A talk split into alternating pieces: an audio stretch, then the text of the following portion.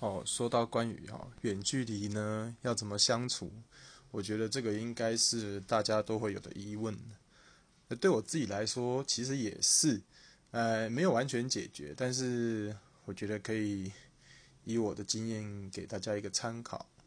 就是我本身是个设计师嘛，然后有的时候我交往的对象通常都会是，也是跟我相同属性的人啊，可是。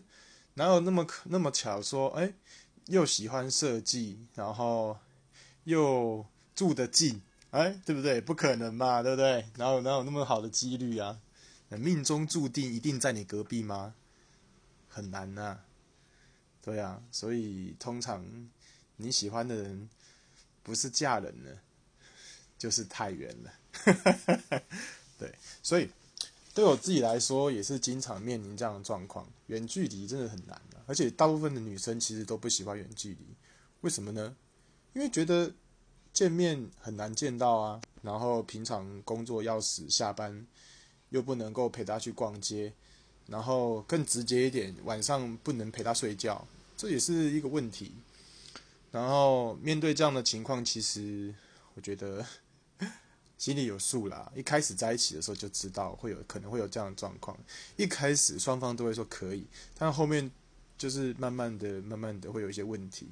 然后以我来说，最简单维持的跟我维持的方式啊，就是晚上起码睡前一通电话，晚安也好，什么都好，就是一通电话。哦，可以分享一下今天发生了什么事情，有没有什么开心的、不开心的？最重要的是，你生活遇到难处，愿意找我一起商量，双方分担痛苦，双方分摊难题，这个一定是维持关系的重要，呃，最重要的事情。因为你的问题、你的难题，你不会随便跟别人讲嘛？你放在心里面的事情，你不跟别人讲，你一定要跟我讲啊，对不对？你不跟我讲，你跟谁讲？就是这样子，其实这种心态其实双方都会有啦，就是会觉得说，你的问题应该是我的问题，我的问题呢，也可以是我们的问题，就是能够一起想办法解决，这样才有生命共同体的感觉啊。就是我觉得是人性啊，也没有什么对或错，就人性的问题。那如果连就是睡前一天电话电话都懒的话，那基本上。很难相处啦，很难很难相处。再怎么忙，不会没有一通电话的时间；再怎么忙，不会没有一个讯息、一个语音的时间。如果一天到晚都是早安晚安的这个讯息的话，哈，那基本上这关系也差不多了。你不要讲维不维持，这个连想要维持的心情都没有。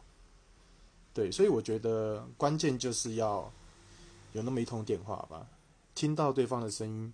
就可以感受对方的情感。那视讯的话，就看当下适不适合，有没有空嘛。有时候可能是真的没空，那也无所谓。但是通话，我觉得是很重要的。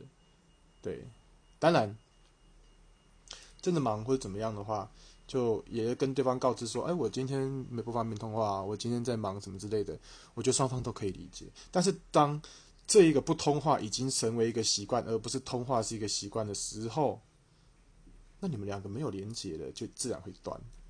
所有的一切都是在你对对方的生活没有兴趣的时候开始变得淡的。啊，就是这样子了，就是保持联系，然后关心对方，理解自己，探讨未来。我认为是很重要的几件事情吧。如果生活中没有这几件事情的话，就没有啊，就没有就没有之后了，就会在这里慢慢慢慢的淡出彼此的生活，就是这样子。好，感谢各位的聆听，拜拜。